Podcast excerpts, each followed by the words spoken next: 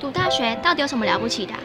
就多一张文凭啊！多一张文凭，出去也不一定有工作啊。哪有？我觉得很好玩的，还可以交许多朋友，还可以学到。一八三七年，热力学大师焦尔问他的老师道尔顿：“受教育的目的是什么呢？”道尔顿说：“教育的目的在鼓励学生从事基本的问题探索。”大学有许多课程，目的不是让你得到高分，而是让你了解自己。欢迎收听由慈济大学教育团队制作主持的《大学了不起》。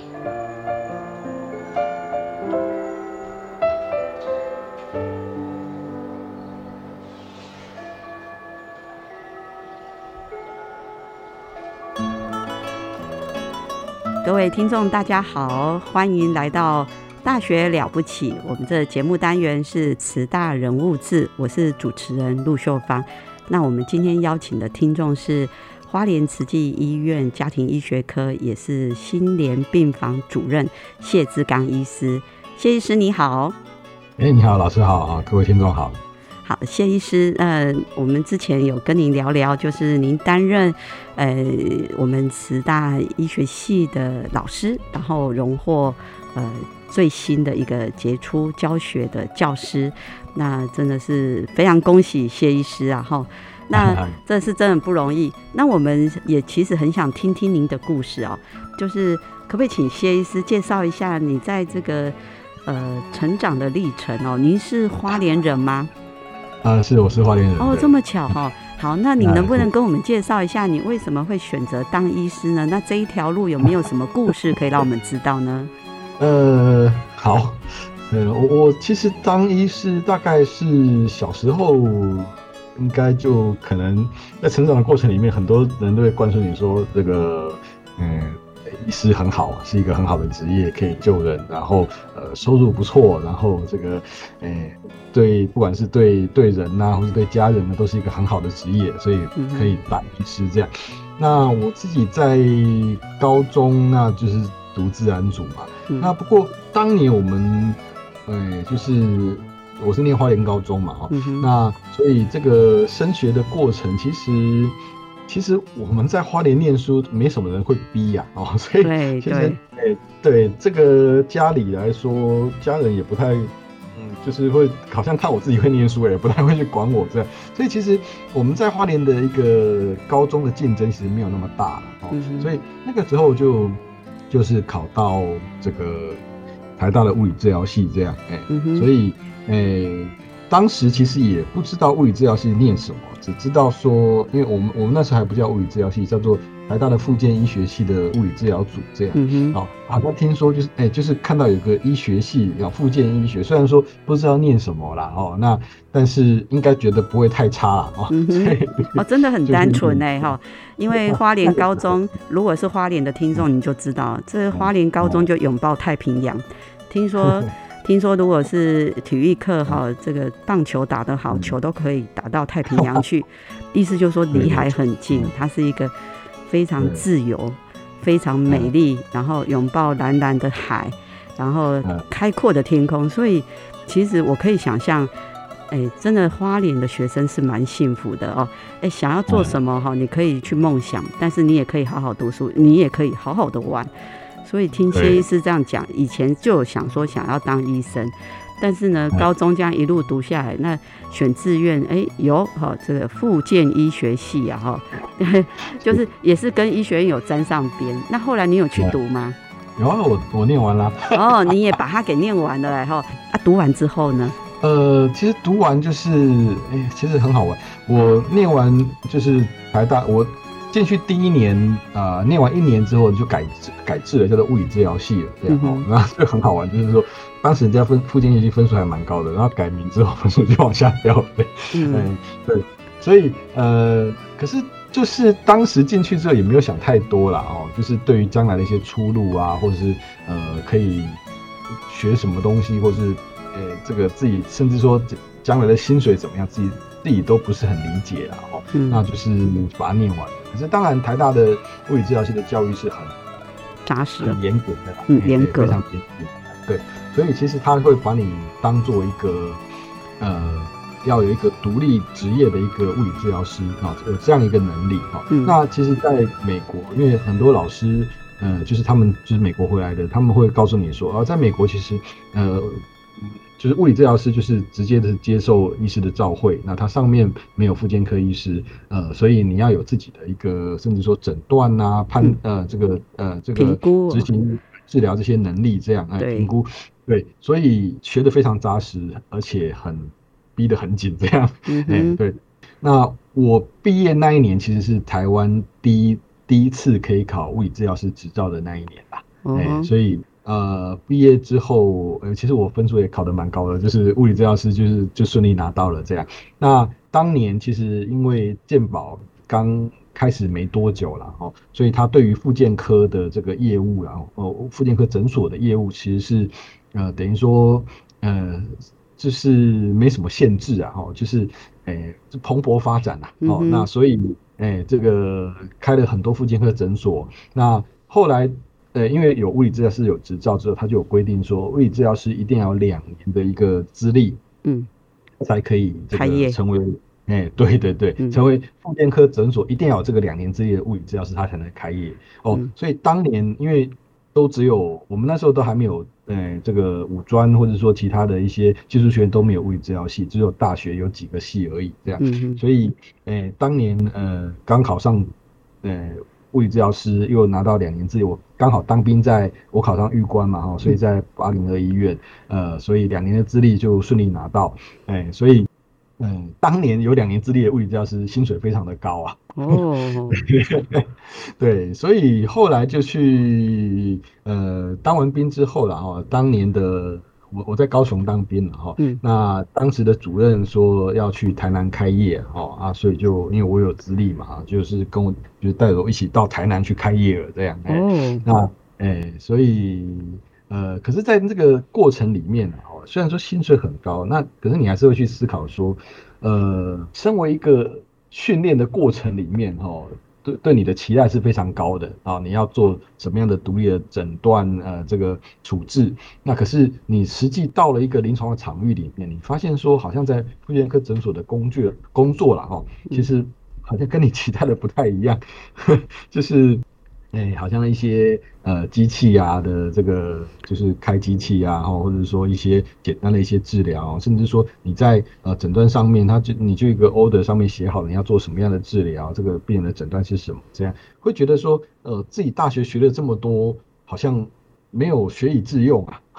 嗯 那嗯呃，后来就是会觉得，甚至说在一些呃这个病人的治疗上面呢，哎，可能我看到的东西，可能跟我呃这个长官看到的东西，可能又不太一样，这样哦，所以呃，那就会去思考说，哎，好像走走这条路碰到一个瓶颈啊。那这是当年啊，二二十几年，我是民国八十四年毕业的嘛，啊、嗯哼。八十已经将近三十年前了。嗯哼，所以这样一个过程，它其实其实没有办法让自己的专业得到一个很好的成长，所以就会一直一直去思考说，要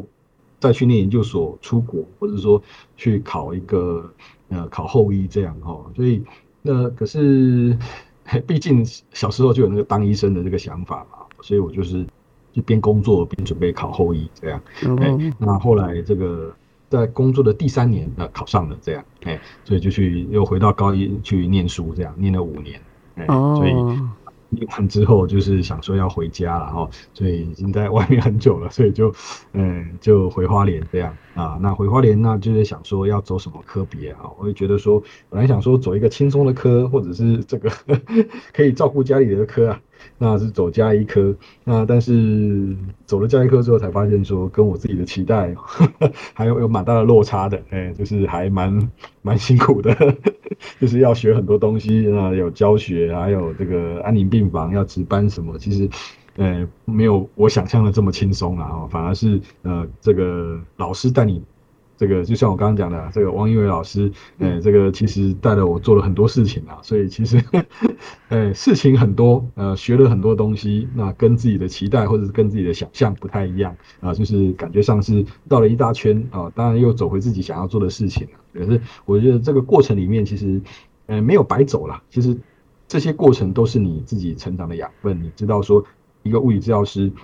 啊，如何去跟其他的一些呃这个其他医疗专业如何是一个和平共处的一个地位哈，或者是说它本身本身大家都是一个专业，而不是只有哪一个专业是在哪一个专业底下或是在上面，其实没有这样的。这样的观念，你自己有这样的过程走来，你才会知道说，呃，原来呃，这个各专业都应该是平等的，都应该是呃贡献自己所长，对于这样病人照顾才会有一个比较好的一个结果。这样哦，从谢医师的故事让我们听起来哈，呃，其实是有一点曲折，但是又很顺利。那谢医师一开始小时候在心中就哎，以后来当个医生的医生，好像这个职业不错哦，就是诶薪水应该是可以的，然后这个又能够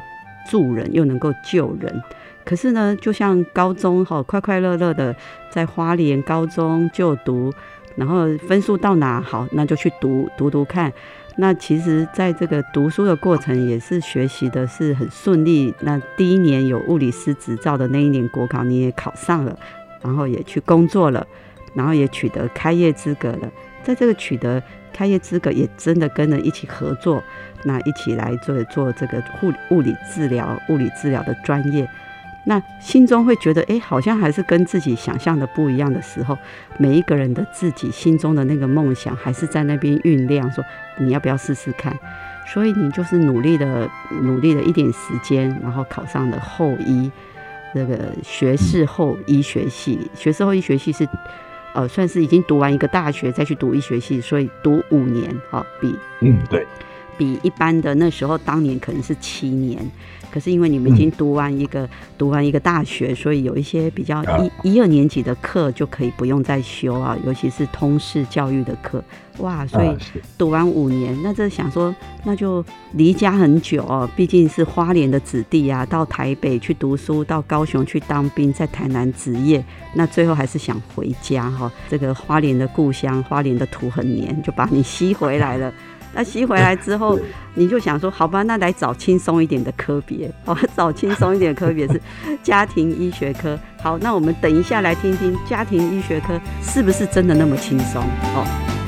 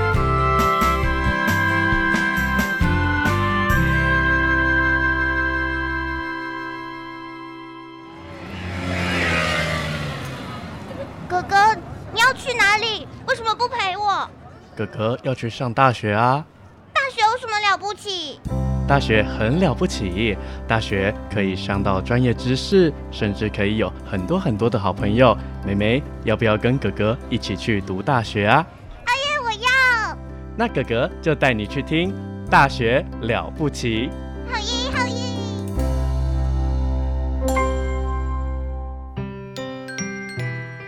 确实是哈，我想各位听众应该都跟我一样，就说我们身体如果哪里不舒服，可是又不是很确定是哪一个科别，我们就会去挂家医科、家庭医学科。那家庭医学科会不会是像刚刚谢医师说的，嗯，医院里头最轻松的科别叫家医科？我们来听听谢医师，那家医科都在忙些什么？还有就是他的服务的范畴有哪些？嗯，好，这个加一科其实感觉上好像很轻松啊，因为这个好像什么都都学一点学一点，那个可是好像是不是没有自己的专业哦？那实际上其实不是啊，因为加一科，呃，学的范围非常非常的广，他在医院里面负责的这个呃业务啊，也非常的这个多元呐哈。这个除了一般的门诊啊，然后那我们还有一些健检的业务，然后要去这个。嗯，像前一阵子打疫苗啊，哈，然后或是我们的户外筛检站呐，哈，这个其实都是我们要去做的事情啊。那还有这个到了这个呃学校去做一些学童的健检啊，那呃还有这个。到社区里面，我们去做一些健康促进的一些卫教啊，哈，或者是说一些社区营造啊，哈，这都是加医科的一个工作的业务范围啊。那再加上我们自己病房哦，我们又我们是安宁病房哦，那其实又是一个呃照顾癌症末期病人的地方哦，所以呃这个其实呃 我们这个工作的呃。范围真的是非常的广泛啊，包山包海啊，这个所以呃，加一科的意思其实就是就是等于说十项全能啊，什么都要会啊，哦，那什么都要去涉猎哦，那自己的个性可能也是比较偏向说，哎，喜欢广泛的去学东西啊，所以我觉得说，其实这个科别其实对我来说是一个非常好的，很符合自己的一个个性的一个科别啊，所以，对对，所以其实呃，这个。虽然说很多人会觉得说，哎，加一科好像就是就是看出诊啊，哦，或者说哎不知道什么先去找加一科，再转诊或者怎么样，负责转诊就好了。可实际上不是，我们有非常多的一个呃专业在。那特别是在社区里面啊，许多社区的基层医师其实啊负责要照顾我们的一些呃社区这个这个民众的一些呃这个健康的把关呐，哦，那尤其像现在的这个视讯门诊，这个 COVID-19 的疫情正严重的时候呢，那呃为了要这个节省医疗的这个量能，然后那所以很多的一些呃这个初初级诊疗部分就会放在加一科视讯门诊啊，放在诊所啊，或者是我一般的加一科的一些呃业务上面哈，所以其实又更更繁杂更。更复杂，更呃 更吃力啊，所以其实呃在加医科的工作上面，其实呃可能跟一般人的想象是完全不一样的。那真的是有很多要去学习，去要去跟很多的民众，不同的族群的民众要去哦，从学生哦到老人哦，甚至到末期的病患，都是我们要接触的对象。对，哦，所以这样听起来真的，我们可能自己身体觉得。哎，只是小病啊，或者是只是健康检查，应该没什么大问题。但是从这个医师的角度来服务对象来看的话，这个家庭医学科真的是为民众健康把关的第一站哎哈。从这个小朋友的学童啊，在校园中的健康促进啊、健康检查，到成人的健康检查，到老的。到老了的这个可能是在一个疾病的末期，好，疾病末期的一个安宁照护，这个都是在我们家庭医学科的医师都是他服务的范畴，然后甚至是这个 COVID-19 这个呃筛检啊、疫苗的注射啊，甚至在这一个呃非常的时刻当中的一个远距医疗门诊，都是加医科这扮演很重要的角色，为民众。这个健康做把关，哎，真的是，哎，真的这样听谢医师讲，哎，真的是加一加一科的这个业务还蛮多的哎，吼。那呃，请教谢医师哦，就是那嗯，您也是负责这个安宁病房的这个主任嘛，哈。嗯，是。那可以跟我们介绍一下，因为我们或许很多的听众对安宁病房，嗯，到底什么样的情况适用安宁病房呢？那什么样的情况适合选择安宁疗护？那这个安宁疗护会不会给我们一般的观念，就是说很消极呢？哦，就是已经是放弃呢？所以跟我们简单的听众跟我们介绍一下安宁病房的特色。大部分的人会认为说安宁病房就是一个是是照顾临终的地方啊。嗯，那可能在发展的过程里面，它一开始的确是照顾临终的病人比较多了哦。嗯，那不过现在我们医疗的这个发展哦，其实呃，诶，对于民众的照这个，我我以癌症为例啦，癌症的一些呃治疗方法越来越多了。我们传统上面可能会觉得说，哦，可能。被诊断肺癌到最后离开，可能只有几个月的时间。可是现在有这么多的治疗方法，免疫疗法、细胞疗法啊，那甚至说不管是营养啊，或者是说呃这个民众对自我照顾的意识越来越提升呢，所以很多呃这个我们以前认为说可能很快就离开了疾病，现在不一样了。现在可能哎这个可能时间越来越久，那。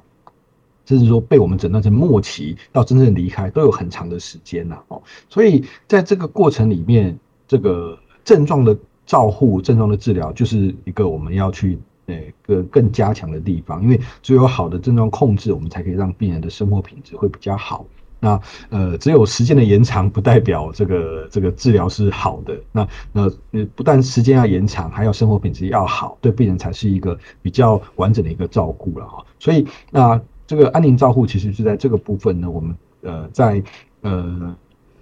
更早期的去投入我们呃这个病人的一个症状照护的部分，所以不管是痛啊、喘啊，或者是说一些身体上面一些症状哦，那呃我们从呃医师的部分，然后还有这个呃这个。我们的护理哈，这啊，再加上心理师是一个团队的一个介入了哈。我们希望提供哦，这个可能民众已经被诊断成一个比较严重的疾病哦，甚至说他被诊断成末期那但是哎，我们希望的是民众不是只有在意这个诊断治疗，或者是说他的这个余生啊，我们希望民众还有一个很好的生活啊啊，除了疾病之外，他还要生活哈。所以这个是我们用团队的力量啊，去协助民众啊，这个呃。即使呃得到一个很严重的疾病，那他在呃症状的控制上面、心理啊，或者是说一些呃灵性，或者是说在这个生活上面，都有很多的一些协助啊，可以让他呃这个呃诶不是只有生病而已，还可以过上一个很好的生活，这样。哦，是的，所以谢谢谢医师跟我们介绍这个安宁照护的一个内涵哦，就是不管是生病还是健康，都是要过日子，都是要生活。那你在这个生活的当中，因为疾病可能会带给我们一些疼痛的问题啦，或是呼吸的问题啦，或是营养的问题，甚至是我们的活动移动的问题。那我们呃谢医师的安宁的团队当中。呃，有护理师，有心理师，可能还有这个物理治疗师，还有营养师。那这样子一个全人的一个全家的全队的一个全程的照护，让你有好的生活品质，而不是只是生命的长短，而是在那个不管是长或短，都是有品质的生活过日子，是这样吗？哎，是的，是哦，所以其实如果我们有这样子的一个生病，不要忘了还要生活，生病都还是要有这个生活的品质，还是要有尊严的生活。那其实是可以早一点来接触这个这个安宁的照护，哈，学习安宁照护的技巧。那让我们的家属啊，或是让我们的病人，可以在跟疾病相处的过程当中是有品质的生活。嗯，是的，啊。那呃，我知道谢医师真的也很忙哦，就是呃，又要负责这个医学院的这个医学系学生的教学，那还有这个呃门诊的业务，还有这个健检中心，还有社区。那我们也很想听听，那这个谢医师在这个社区当中有关于长照机构的医疗的服务，因为我们现在是一个高龄化的一个社会。所以我们现在就是少子化哈，所以生的小孩越来越少，那我们的人的寿命延长，所以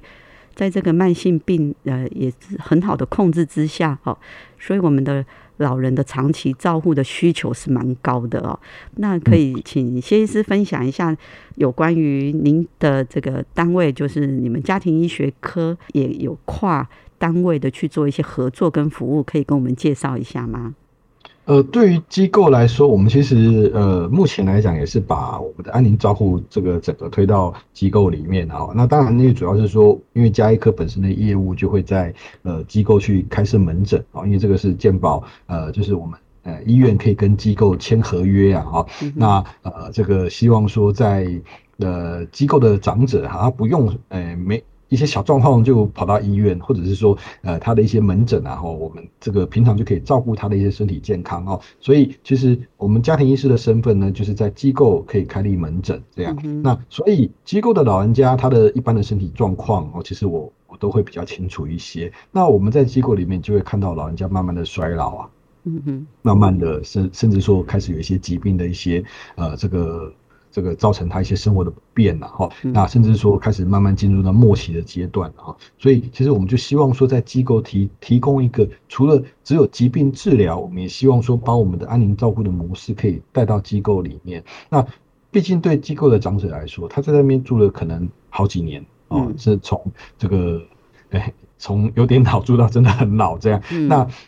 对对他来讲，机构可能就是他这个。实质上的家了，虽然说他可能，嗯，对他来说，可能还会有一个外面的家，是他心理上面这个，呃，这个期待的可以被照顾的地方。可是，真的他生活的地方，或者是说他熟悉的地方，其实就是机构，那才是他现在的家。嗯，所以很多老人家哈说，哎，这个过年被带回这个儿子家，或者是什么，呃，这个其他家人团聚。可能没几天，他就说：“哦，他要回家了。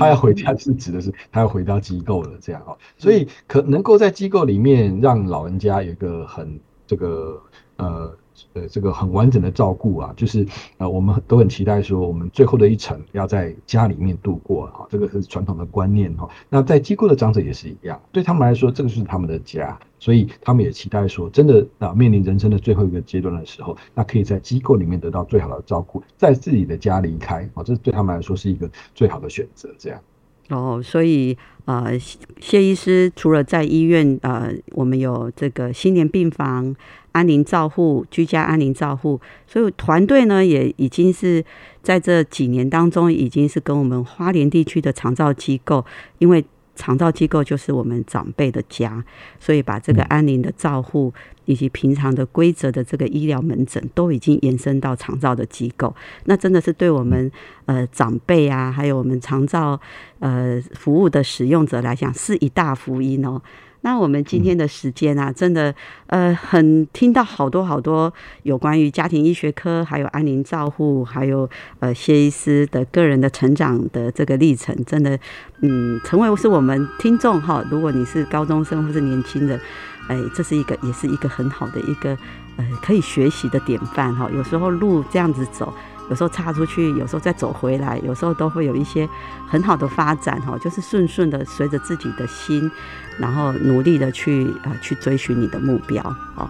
好，那我们真的是谢谢我们花莲慈济医院家庭医学科谢志刚医师来到我们的节目，谢谢您。好，谢谢谢谢老师。好，拜拜。